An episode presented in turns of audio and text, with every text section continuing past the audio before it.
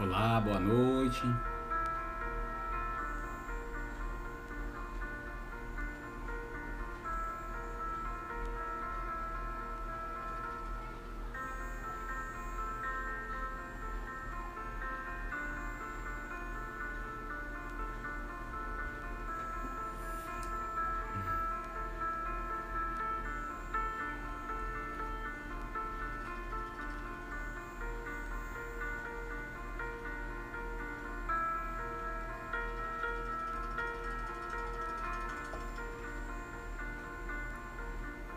Esperar só alguns instantes para se juntar mais corações conosco na noite de hoje. Boa noite a cada um de vocês que nos acompanham pelo Instagram do Núcleo de Fraternidade Espírita Irmã Angélica, a vocês que nos acompanham pelo NEP, pelo canal do YouTube do NEP Caminho, Verdade e Vida.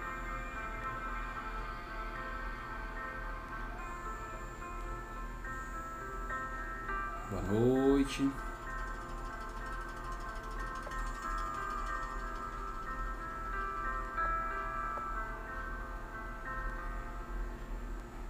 Esperar só mais alguns instantes.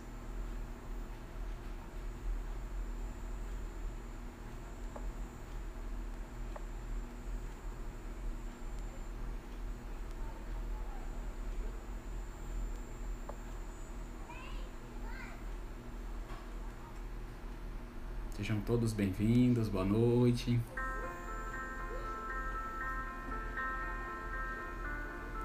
Boa noite, Chaguinha. Boa noite, Lady. Boa noite, a teóloga Elizabeth. Sejam todos bem-vindos a mais uma palestra virtual, né, gente? Boa noite, Jussara.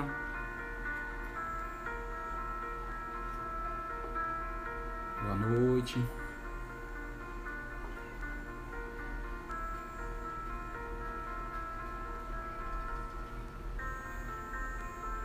Enquanto vamos nos conectando, enquanto nossos irmãos vão se juntando conosco nessa noite, para nós irmos nos acerenando. Eu trago uma leitura inicial do livro Momentos de Paz, psicofonia de Isolino Rezende, pelo espírito Ernesto. Que traz como tema Sempre é tempo para amar. O Mestre Nazareno é nosso maior modelo. Jamais passou alguém como ele pela terra e jamais passará. Porque ele atingiu tão alto grau de elevação que é impossível calcular através do parco raciocínio de que somos dotados. Jesus está muito além das nossas imaginações sobre o que é o amor e a fraternidade. É por isso que quem conheceu Jesus não o esquece jamais. É também por esse motivo que devemos amar do fundo de nosso coração todos os seres da criação. Amemos, pois, os criminosos, nossos irmãos em Cristo tão necessitados. Amemos também, com amor sem limites, os nossos irmãos suicidas que cometem tal delito por desconhecerem as leis divinas. Amemos, portanto, a todos sem julgar a ninguém. O Mestre disse: Não julgueis para não serdes julgados. Na verdade, Ninguém tem nas mãos a ficha reencarnatória de ninguém para saber de todos os seus processos com justiça e amplitude. Essa contabilidade, essa contabilidade somente Deus pode fazer.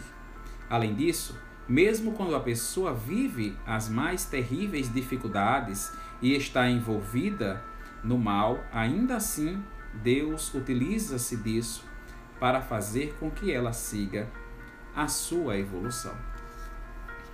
Então, nessa noite de hoje, o Espírito Ernesto nos convida a pensarmos sobre os julgamentos. Não compete a nós julgar se a pessoa agiu de forma correta ou de forma não correta. Somente a Deus compete a contabilidade dos nossos atos. Nós estamos em um planeta de provas e expiações onde todos nós somos susceptíveis ao erro. Erramos todos, por isso estamos todos aqui. Precisamos é exercitar o amor, a caridade e a fraternidade, como ensinada pelo nosso Mestre Jesus. Eu quero dar boa noite a quem está chegando agora, Boa noite a Tagara, boa noite ao Sarmento. Sejam todos bem-vindos às nossas palestras públicas, ainda na modalidade virtual, mas unidos em pensamento e em coração no propósito maior, que é estudarmos essa doutrina tão consoladora. Eu quero pedir a cada um de vocês, nesse exato momento, a fechar os nossos olhos, elevarmos o nosso pensamento ao alto e em um só pensamento, em um só oração, possamos dizer: Senhor Deus, Pai Todo-Poderoso, Pai de infinita bondade e misericórdia, reunidos em pensamento, Senhor, estamos mais uma vez estudando o Santo Evangelho à luz da doutrina espírita. Pedimos, Senhor, que emane sobre cada um de nós seus bálsamos de luz, de paz, de prosperidade. Que os nossos benfeitores espirituais, os nossos anjos de guarda, conosco estejam nesse exato momento, para que possamos melhor aprender e exercitar os ensinamentos do nosso Mestre Jesus. Pedimos também, Senhor, em favor dos nossos irmãos necessitados do corpo físico na saúde, nos leitos dos hospitais, nos meios das ruas, enfermas dentro de casa, do corpo físico, psicológico e espiritual. Olha, Senhor, pelos nossos irmãos que estão nos cárceres, nas prisões, fortifica a fé, a religiosidade de cada um destes. Que teus benfeitores espirituais, encarnados e desencarnados, sempre possam ser, Senhor, instrumentos de vossa paz e de vosso amor em favor de todos os necessitados e de nós também. Nos ajuda a caminharmos sempre na luz do Evangelho, na prática do amor e da caridade. Nos abençoa e nos ilumina, Senhor, neste exato momento e sempre. Que assim seja. Boa noite a quem está chegando por agora. Boa noite ao Manuel Mário, boa noite, boa noite Rafael Braga, boa noite a Lidiane, a Elisiane, boa noite, sejam todos bem-vindos. Boa noite, Adriana. Boa noite a cada um de vocês que nos acompanham pelo Instagram da Irmã Angélica, pelo YouTube do NEP Caminho, Verdade e Vida. Nessa noite de hoje, nós vamos refletir um pouco sobre o tema E surgiu uma nova estrela. É muito interessante que nessa época do ano, quando adentramos no mês de dezembro, o mundo ele fica mais iluminado. As pessoas colocam as lâmpadas, as luzes pisca-pisca, como nós costumamos dizer, enfeitamos as nossas casas. Algumas pessoas colocam os presépios, outras colocam árvore de Natal, colocam muitas luzes, colocam muitos enfeites. E quanto mais nós nos aproximamos da data escolhida para ser o nascimento do Cristo, mais vamos sentindo paz e prosperidade. Essa data escolhida para comemorar o nascimento do Cristo envolve todo o globo terrestre, pois todos nós praticamos a lei do amor e da caridade. São quando as escolas, as faculdades, as instituições religiosas, as empresas, comércios começam a fazer campanhas de arrecadação de alimentos, de roupas, de brinquedos, e para distribuírem às pessoas menos afortunadas financeiramente. E começamos a praticar e exercitar a lei do amor. O mês de dezembro, ele se inicia e ele inicia com uma estrela que brilha bem alto,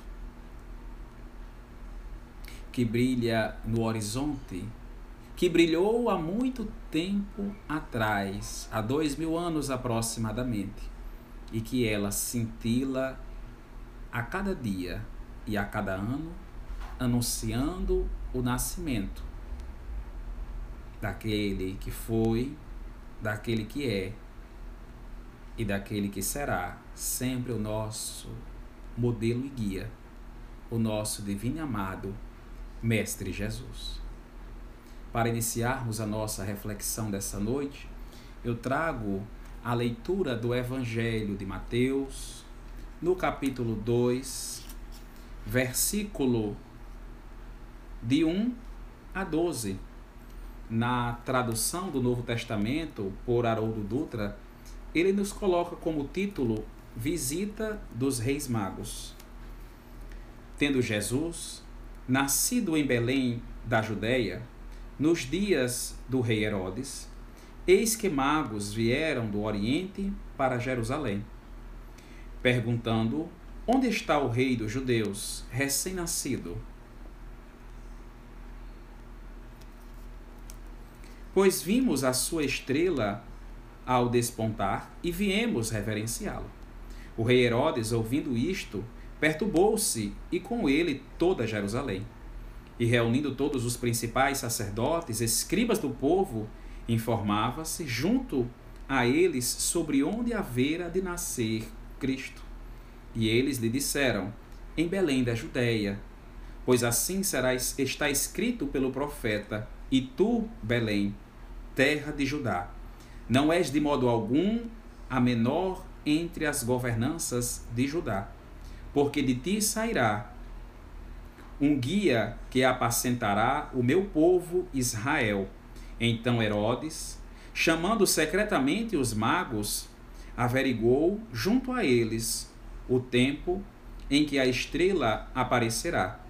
E enviando-os a Belém, disse: Ide, investigai cuidadosamente a respeito da criancinha, e quando a encontrardes, relatai-me, para que eu também vá e a reverencie. Depois de ouvirem o rei, partiram, e eis que a estrela, que viram ao despontar, os precedeu, até se deter após a chegada sobre o local onde estava a criancinha. Vendo a estrela, alegraram-se com grande e intenso júbilo. Entrando na casa, viram a criancinha com Maria, sua mãe, e prostrando-se, reverenciaram. Então, abrindo os seus tesouros, ofertaram-lhes dádivas, ouro, incenso e mirra. E sendo advertidos em sonho para não retornarem à presença de Herodes, regressaram para a sua região por outro caminho. É uma leitura muito bela, uma leitura muito linda, muito rica, muitas interpretações nós podemos ter dessa passagem, muito lida, muito pensada, muito refletida, mas nessa leitura de hoje, nós vamos nos deter a essa estrela que anuncia o nascimento de Jesus.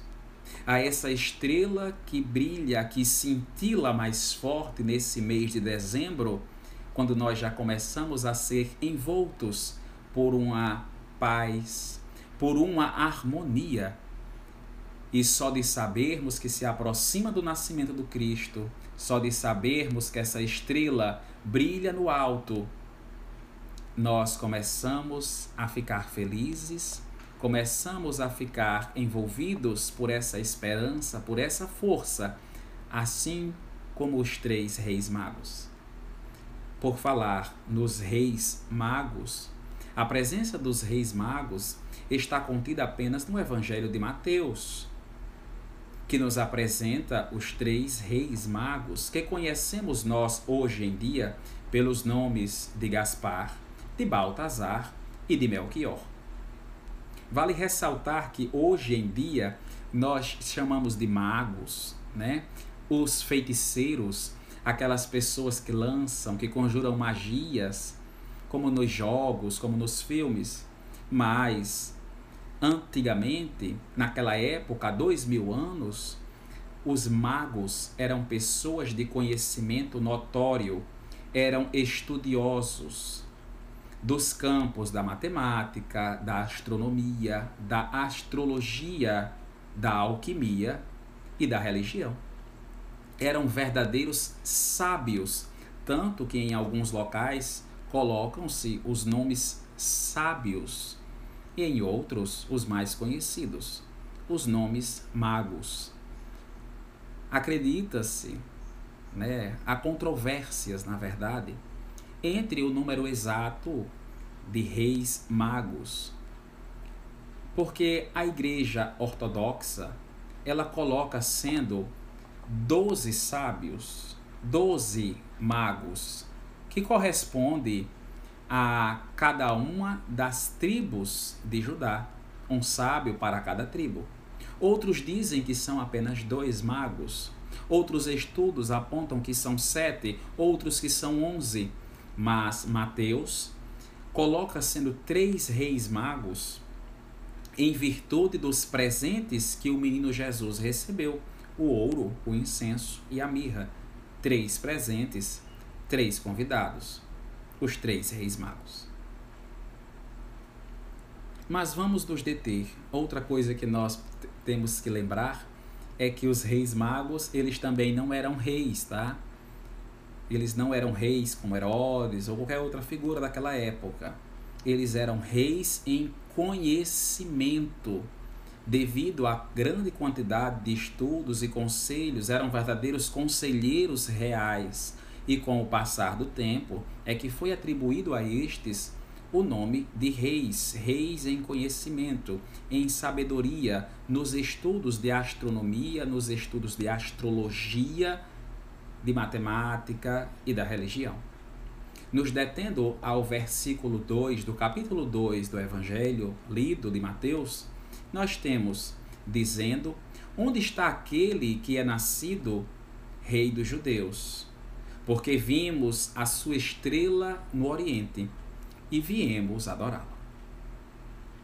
Quando nós prestamos bem atenção em nós vimos essa estrela no Oriente e nós viemos adorá-lo, ou seja, eles vieram seguindo, eles vieram caminhando porque viram a estrela nascer. Nota-se que esses reis magos definitivamente eram estudiosos da astrologia. Vamos aqui rapidamente diferenciar os conceitos de astronomia e de astrologia.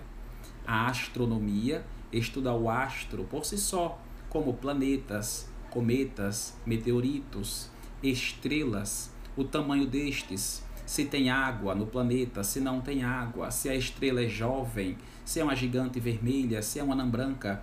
Então isso é estudado na astronomia.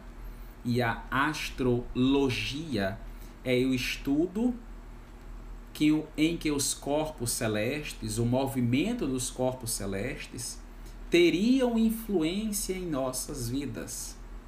É uma prática que aquelas pessoas tinham, que os estudiosos utilizavam ao seu favor para conseguirem avançar nos seus estudos e sendo patrocinado pelos reis daquelas épocas. Então eles diziam que o movimento dos astros influenciava. Um cometa significava é, é, a vitória de uma guerra. O nascimento de uma estrela, uma estrela nova, quer dizer o nascimento de um rei com muita prosperidade. E estes, naquela época, dois mil anos atrás, viram essa, essa estrela nova do Oriente e saíram seguindo. Vamos estudar um pouco o que seria essa estrela. Essa estrela nova. Há muitas controvérsias, na verdade, há muitas histórias, há muitos pontos de vista, há muitos estudos. Elavancando algum destes, tem quem acredite que a estrela que os reis magos viram A estrela ela seria uma personalidade. Como assim? Seria um anjo. Um anjo teria guiado esses reis magos até Jerusalém. Como um anjo puro, brilhava muito e caminhava na frente. E os reis magos, eles iam seguindo até chegar na manjedoura. Há outra linha de pensamento que diz que essa estrela e a narração seriam um mito, que Mateus teria inventado essa estrela para engrandecer ainda mais, ainda mais o nome de Jesus. Tem quem diga que essa estrela seria um fenômeno divino de percepção exclusiva dos reis magos, pois ninguém mais viu a estrela. Outras linhas de pensamento dizem que essa estrela seria um astro especificamente preparado por Deus para guiar esses reis magos. E que geralmente, como nós conhecemos, essa é a teoria mais aceita por boa parte das pessoas. Outros dizem que não seria uma estrela, mas um cometa que passa, que cai, e no fim, na trajetória, aí onde ele desaparece, seria o local da manjedoura. Mas se assim fosse, muitos teriam visto esta estrela, o que não acontecera. Outros dizem que essa estrela, na verdade, ela era uma conjunção planetária. Essa teoria, essa hipótese, ela foi defendida por Johannes Kepler e também por Werner Keller, ao dizer que estava havendo sete anos antes do nascimento do Cristo. Vale ressaltar que, como nós temos conhecimento hoje em dia, é, o Cristo teria nascido aproximadamente seis anos antes da data anunciada. Antes da data, antes do marco da era cristã, Jesus teria nascido aproximadamente seis anos atrás. Seis anos antes do próprio depois de Cristo. Há essa lacuna, essa diferença de idades aí e que sete anos antes do Cristo, os planetas Júpiter e, os, e o planeta Saturno, eles estavam em uma conjunção, eles estavam entrando na mesma linha, digamos assim, visualmente falando. E essa conjunção, ela se localizava entre as constelações de Peixe e a constelação de Áries. E essa conjunção planetária fazia com que se refletisse muito mais a luz do Sol, como corpos de luz secundários, e logo emitiam mais luzes naquela região do espaço. E ali as pessoas diziam que era uma estrela, onde na verdade eram os planetas refletindo a luz do Sol. Essa teoria, ela é defendida por Johannes Kepler e por Werner Keller. Mas a luz da doutrina espírita é o que nós vamos estudar agora. Allan Kardec, no, na obra básica da codificação espírita, mais especificamente no livro da Gênesis, Kardec fala um pouco sobre essa estrela nova que brilha no Oriente. E ele nos diz que não o que importa, a questão não é saber se o fato narrado por Mateus ele é real ou não. Kardec diz que o que importa estudar é se o fenômeno de aparecer essa estrela, entre aspas, estrela, é possível ou não. É possível, pela espiritualidade, aparecer o que nós dizemos que foi, ou que Mateus chamou de estrela? Seria possível essa estrela estar sobre o local em que Jesus haveira de nascer, uma coisa é certa: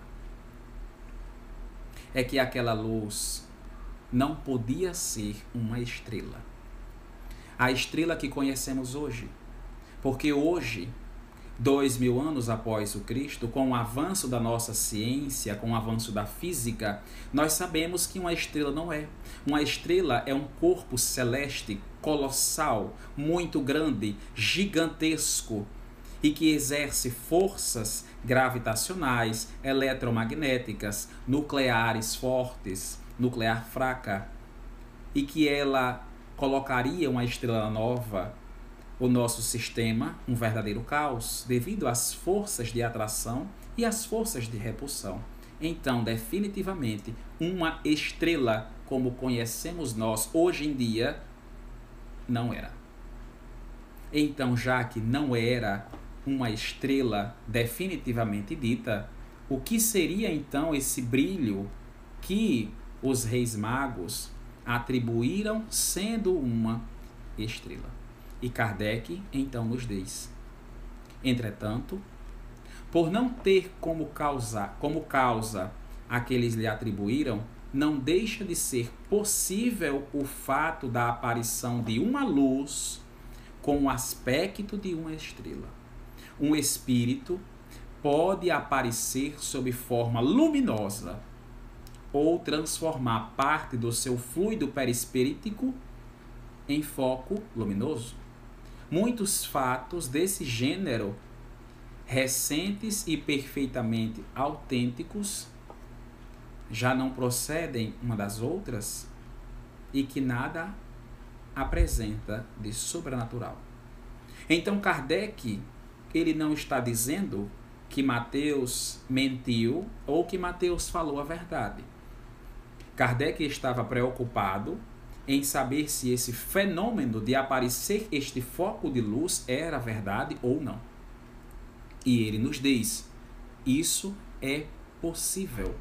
Um espírito ele pode emanar de si um foco de luz. E pode se aparecer a uma estrela. Na verdade, uma estrela que a gente vê aqui da Terra é apenas um ponto de luz longe no horizonte. E um espírito pode emanar essa luz muito forte. Kardec então está dizendo que é verdade, ele não está dizendo que é verdade e também não está dizendo que é mentira. Ele está dizendo que o fenômeno pode ocorrer o fenômeno pode acontecer na luz da doutrina espírita. Nos esclarece. E esses reis magos que seguiram essa estrela no Oriente chegam na manjedoura, veem o menino Jesus, procuram em seus tesouros, ou seja, em suas bolsas, em suas malas da viagem, e presenteiam o menino Jesus.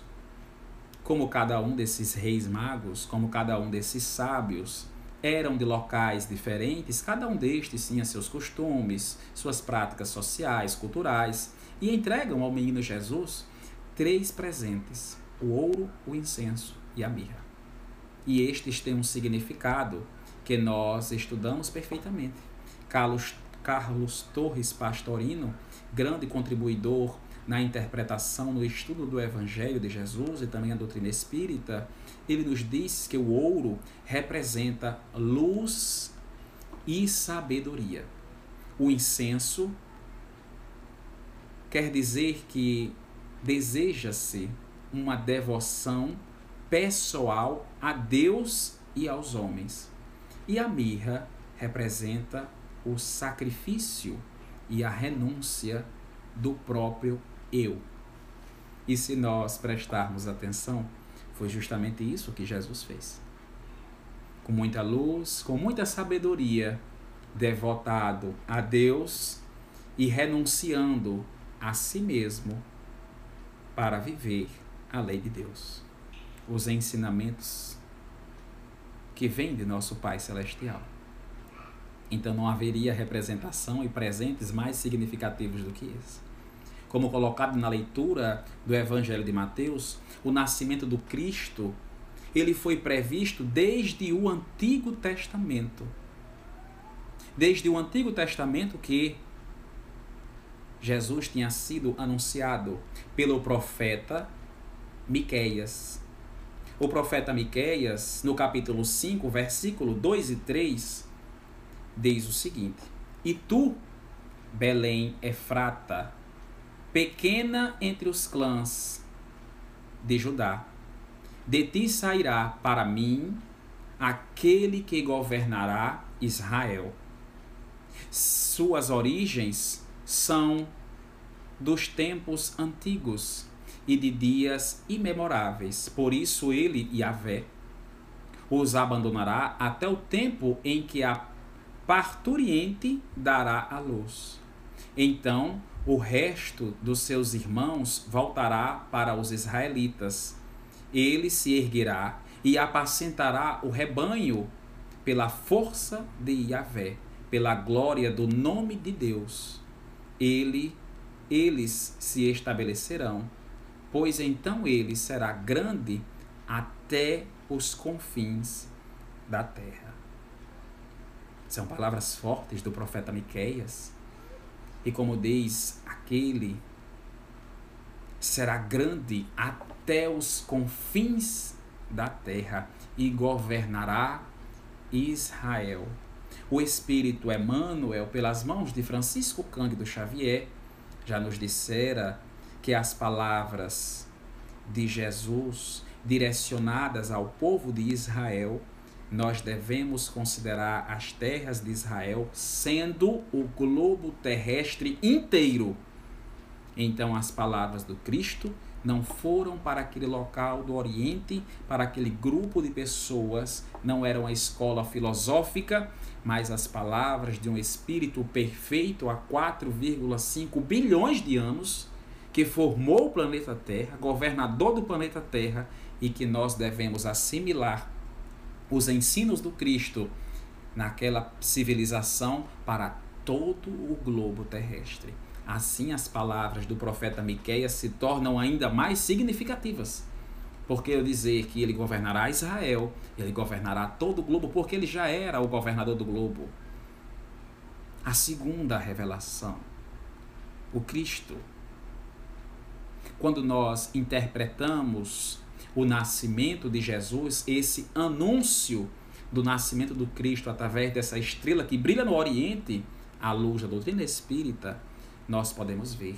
Emmanuel, ele nos diz, ele nos assinala com muita propriedade o efeito da vinda do Cristo, que ele representa essa vinda, a forma do nascimento do Cristo, representa para nós muitas lições que devemos aprender.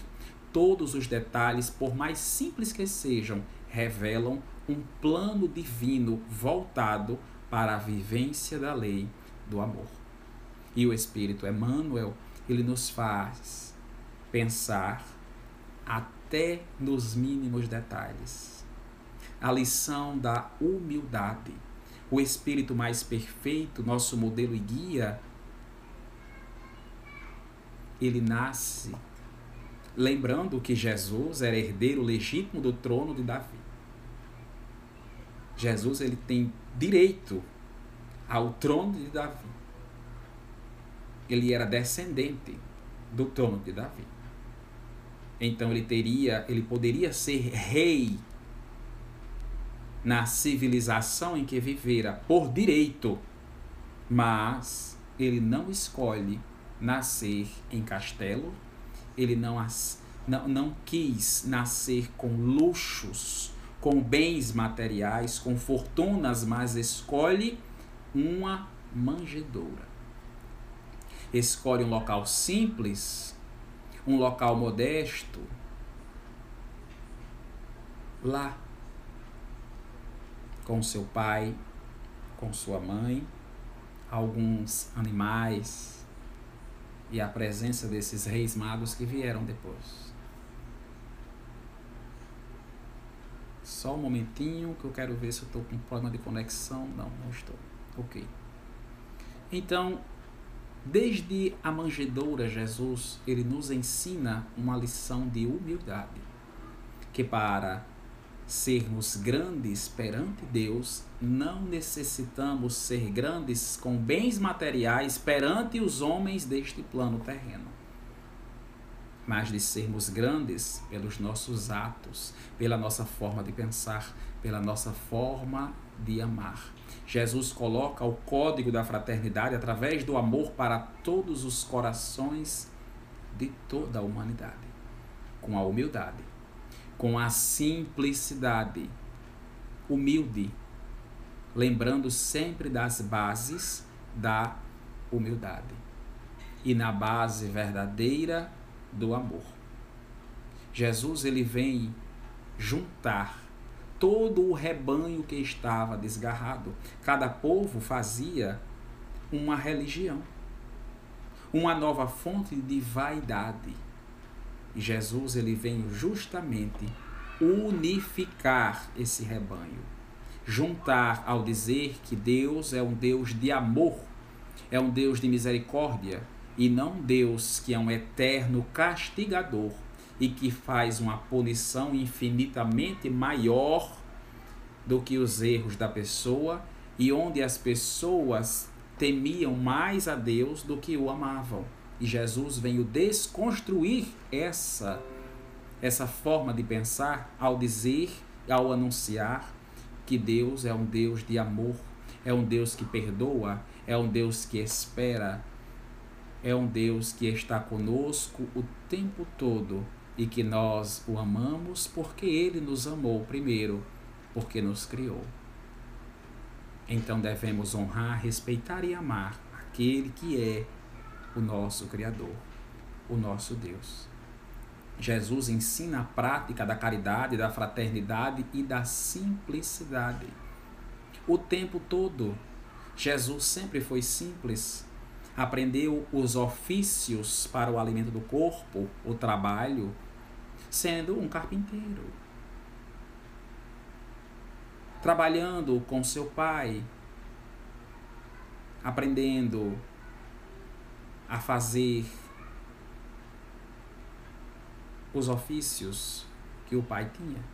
Há um trabalho normal para aquela época, nada de especial, digamos assim porque sabia que necessitava apenas do sustento do corpo físico, porque a missão era de espiritualizar uma nação que estava perdida e se perdendo cada vez mais. Então ele traz a simplicidade na forma em que nasceu, no local em que nasceu, entre as pessoas que nasceu, trabalhando com ofícios, com profissões normais para aquela época para nos mostrar que os servos de Deus, eles estão em todos os locais, na humildade, na simplicidade, e que é através do amor, da caridade, praticando sempre a lei do amor, que nós os reconheceremos. Por isso que Jesus diz: reconhecerão os meus discípulos por muito se amarem, por muito praticarem a lei do amor em favor de todos. E foi isso que Jesus sempre nos fez.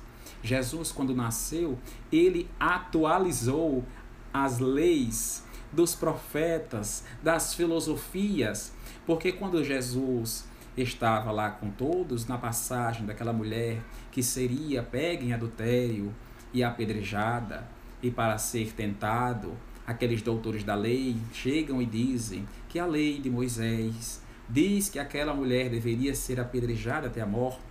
E para tentar Jesus, eles dizem: E tu o que dizes? E ele diz: Aquele que não tiver pecado, que atire a primeira pedra. Então ele veio ensinar o perdão, a lei de amor. Ele veio atualizar, falando na linguagem de hoje em dia, ele apertou a tecla F5. Ele diz: Não, está desatualizado aí, vamos atualizar? Aperta F5 aí não é apedrejando até a morte, é dizendo: eu nunca errei, então se eu já errei, por que, que eu estou julgando? Por que, que eu estou condenando? Como colocado na leitura inicial dessa noite, a contabilidade pertence a Deus, a nós não. Então Jesus ele veio atualizar essa parte. Enquanto as pessoas estavam numa época de olho por olho, dente por dente, ele diz: embainha a tua espada. Quando te ferirem em uma face, oferece a outra. Ele veio dizer que não se combate a raiva, o ódio com ódio e com raiva. Ele veio justamente dizer que é o amor que finaliza a raiva, que é o amor que faz com que apenas o bem venha reinar. Então Jesus ele veio atualizar essa forma de pensar, essa forma de agir das pessoas foi um verdadeiro revolucionário na parte cristã, ao dizer que não é com a guerra que se traz a paz, mas é com o amor. É uma nova forma de pensar, é uma nova forma de agir, é uma nova forma de apresentar um Deus que não é um castigador eterno, um juiz que fica martelando quem vai para o lado A, quem vai para o lado B, mas sim um Deus de misericórdia, um Deus de amor. E quando nós dizemos que essa estrela do Oriente, que nos ensina a prática do amor, da humildade, da tolerância, do respeito, quando essa estrela que está anunciando, ela cintila nos meses de dezembro, Vamos lembrar que a data é uma data escolhida para ser o Natal. Escolhida para comemorar o aniversário do nosso governador espiritual. Quando estudamos na parte histórica, sabemos que o mês de dezembro, na região de Roma, tinha-se um culto muito grande que era a do deus Apolo, que era no solstício de inverno, quando estava a iniciar o solstício de inverno. O deus Apolo, na mitologia, Apolo é aquele deus que carrega o sol, né? vai no seu cavalo e tem é, é, é a carroça, a carroceria, ele leva o sol na mitologia. Então, quando ele levava o sol, anunciava o solstício de inverno. E esse solstício de inverno, ele era no dia 25, era o marco da divisão. Mas essa festa do deus Apolo, essa festa de anúncio ao solstício de inverno, ele começava no dia 22 de dezembro e a festa durava três dias. Essa festa era de muitos prazeres mundanos, era de muita comida, muita bebida, e as pessoas comiam e bebiam desvairadamente, muito além dos limites do corpo. E que do dia 22 ao dia 25 era esse culto ao deus Apolo, que acontecia com um aglomerado de muitas pessoas na cidade, na região de Roma. Sabemos que também a Igreja Católica, ela, para anunciar um grande rei, ela, para comemorar o aniversário do Cristo, escolhe uma data onde a cidade de Roma recebesse uma grande quantidade de pessoas e retira do foco principal esse deus Apolo, desse, comemorando o solstício de inverno, que seria uma tradição que coloca seu nome de pagã para colocar a figura do Cristo, aproveitando aquela multidão de pessoas que se ajuntavam em Roma, e ali foi colocado na data que se comemorava o solstício de inverno, dia 25 de dezembro, para ser o dia do Natal o dia do aniversariante. Agora, essa data específica do Cristo, do nascimento, a gente não sabe. Ela se perdeu com o tempo. Até porque nos estudos sabemos que na época do calendário de Dionísio, Dionísio ele coloca dois meses a mais no calendário, que são os meses de julho e o mês de agosto, cada um desses meses com 31 dias em homenagem aos imperadores Júlio César e Augusto. Como os dois eram imperadores, um não podia ter um, mais dias no, no mês do que o outro, então teriam que ser iguais. Então, os meses de julho e o mês de agosto têm 31 dias. E ele retira dois dias do calendário de fevereiro, por isso que fevereiro tem 28 dias. Então, além de nós termos uma data muito antiga de dois mil anos, o calendário ele ainda foi mexido. Colocaram-se 60 dias a mais no calendário. E aí isso veio durante muitos anos. A data perdeu-se. A gente não sabe se Jesus teria nascido em dezembro, em janeiro, em março, em abril, em julho, em agosto. Mas também não importa. A data foi escolhida para ser comemorada o dia do aniversariante. Porque o nascimento do Cristo é, como, é escolhido a data, mas o nascimento do Cristo, por ter sido perdida, isso ainda nos mostra muita coisa. Que Jesus, ele nasce, ele pode nascer a qualquer momento, em qualquer mês na sua vida, na vida de alguém. Porque o Cristo, ele nasce no interior das pessoas em momentos difíceis, em momentos de alegria, de dificuldade, em uma perca de um familiar, de um casamento, de um relacionamento. E o Cristo, ele nasce nas pessoas em qualquer lugar. Olhemos para Maria Madalena. Maria Madalena, naquela vida de sofrimento, de prazeres, de horroridades. Maria Madalena, ao ter o contato com Cristo, que diz mestrezinho, e Jesus simplesmente a olha foi naquele momento que Jesus nasceu para ela. E ela teve a maior reforma íntima e moral da história da humanidade. Olhemos para Simão Pedro. Simão Pedro esteve com Jesus, foi um dos primeiros a serem chamados. Jesus é, é, funda a prática do evangelho no lar, na casa de Simão Pedro, que Simão Pedro ainda renega Jesus três vezes. Se, você, se a gente chegasse para Simão Pedro e perguntasse quando foi que Jesus nasceu na vida dele, talvez ele dissesse: Foi depois que eu reneguei Jesus três vezes. Porque quando eu reneguei três vezes, eu lembrei de Suas palavras eu lembrei dos seus ensinamentos e que ele já tinha previsto tudo. E ele valorizou muito mais os ensinamentos de Cristo porque ele caiu em si e a partir dali ele comportou-se, viveu o resto de sua vida como um verdadeiro apóstolo, como um verdadeiro missionário do Cristo apacentando as ovelhas e sendo a base até para os demais apóstolos. Se nós perguntarmos para Paulo de Tarso ou Saulo de Tarso, quando foi que Jesus nasceu na vida dele, possivelmente ele vai dizer: foi quando eu caí do cavalo. Foi quando Cristo apareceu para mim e disse: Saulo, Saulo, por que me persegues? Saulo fica cego, passa por um momento de transição em sua vida e dali é o marco divisor de águas na vida de Saulo e se transforma em Paulo.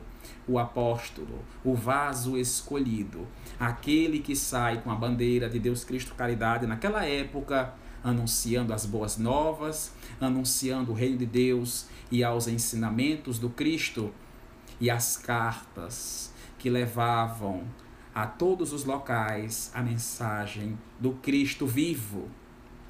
Então, perceba que para cada um destes e para cada um de nós, o Cristo, ele vive, ele nasce em momentos diferentes. Então, que bom.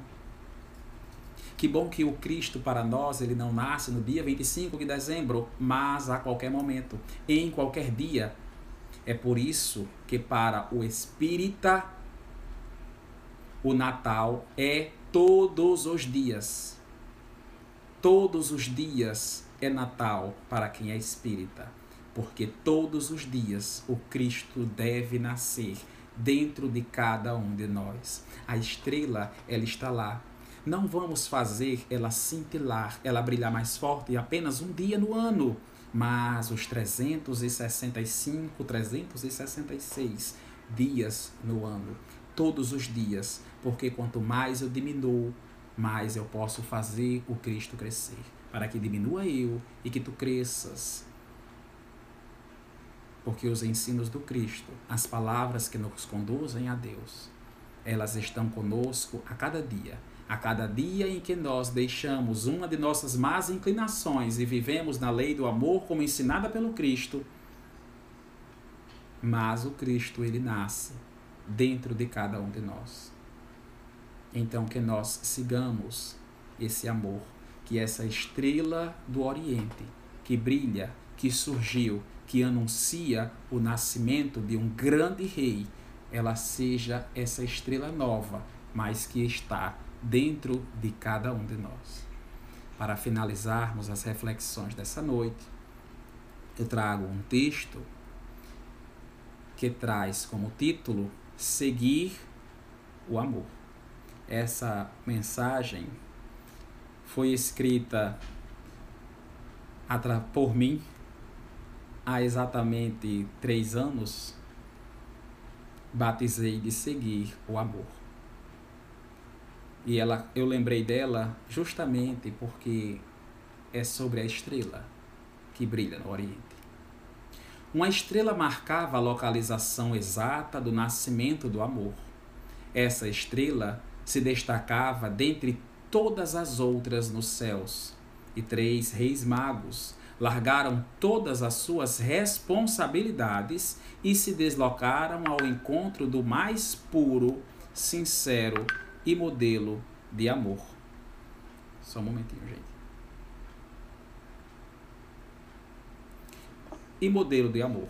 Eram Melchior, Baltazar e Gaspar que durante dias e noites seguiram e se alegravam cada vez mais com o passar do tempo e da distância, pois sabiam que iam se encontrar com algo bom, puro, sincero e verdadeiro, atravessando o deserto para encontrar-se com a personificação do amor, Jesus. Dentro de nós há a fagulha divina de Deus Pai Todo-Poderoso. A estrela do amor está dentro de cada um de nós, que no decorrer de toda a nossa vida atravessemos o deserto que há em nós, para que possamos nos encontrar com o mesmo amor que os reis magos com Jesus. Que no decorrer de nossas vidas, ao invés de sermos vencidos pelo cansaço, pelas tentações, pelas desigualdades, pela corrupção. Mantenhamos-nos com o foco na estrela que marca o amor. Que larguemos o que temos, o que somos, para seguir o que realmente importa, para seguir a estrela que está dentro de cada um de nós, a estrela do nosso Mestre Jesus. Sejamos como esses três reis magos que seguem fielmente e incansavelmente o amor. Não apenas nesta época do ano, mas sim todos os dias das nossas vidas. Lembremos que para nós, espíritas, o Natal é todos os dias. E que nesse mês de dezembro, nesta segunda-feira, dia 7, que é a primeira palestra do Núcleo de Fraternidade Espírita Irmã Angélica no mês de dezembro. Vejamos cintilar cada vez mais forte essa estrela de Belém, essa estrela nova que está dentro de cada um de nós e que nós possamos caminhar firmes e fortes nos caminhos que levam a Deus nesse exato momento, eu quero pedir mais uma vez a cada um de vocês que fechem os vossos olhos e elevem o pensamento ao alto. E todos juntos em um pensamento e em um coração possamos dizer: Senhor Deus, Pai Todo-Poderoso, pedimos o teu auxílio, Senhor, para que possamos caminhar nessas trilhas que conduzem até vós, que os nossos passos não se desviem nem para a direita e nem para a esquerda, mas que nós sigamos cada vez mais os caminhos que conduzem a vós. Que nos momentos difíceis, que nos momentos de aflições, nós coloquemos de lado as nossas dificuldades, como aqueles reis magos que seguiram incansavelmente o amor e que chegaram até ti Divino Mestre Jesus. Que nós sejamos guiados por essa estrela pelos nossos benfeitores espirituais, cada vez mais para perto de Ti, Senhor Jesus, para que nós possamos aprender e exercitar o amor esperado pelo nosso Deus Pai, pelo nosso Criador. Auxilia-nos nessa jornada evolutiva para que possamos cada vez mais praticar e exercitar os teus ensinamentos, Divino Mestre. Nos protege, nos abençoa e nos ilumina, Senhor, hoje e sempre. E assim seja. Eu quero agradecer a cada um de vocês que se fizeram presentes na noite de hoje, agradecer a vocês que nos acompanharam pelo Instagram da Fraternidade Espírita Evangélica, pelo YouTube do NEP Caminho, Verdade e Vida, e que o nosso Divino Mestre abençoe a cada um de vocês. Boa noite, pessoal. Boa noite, pessoal.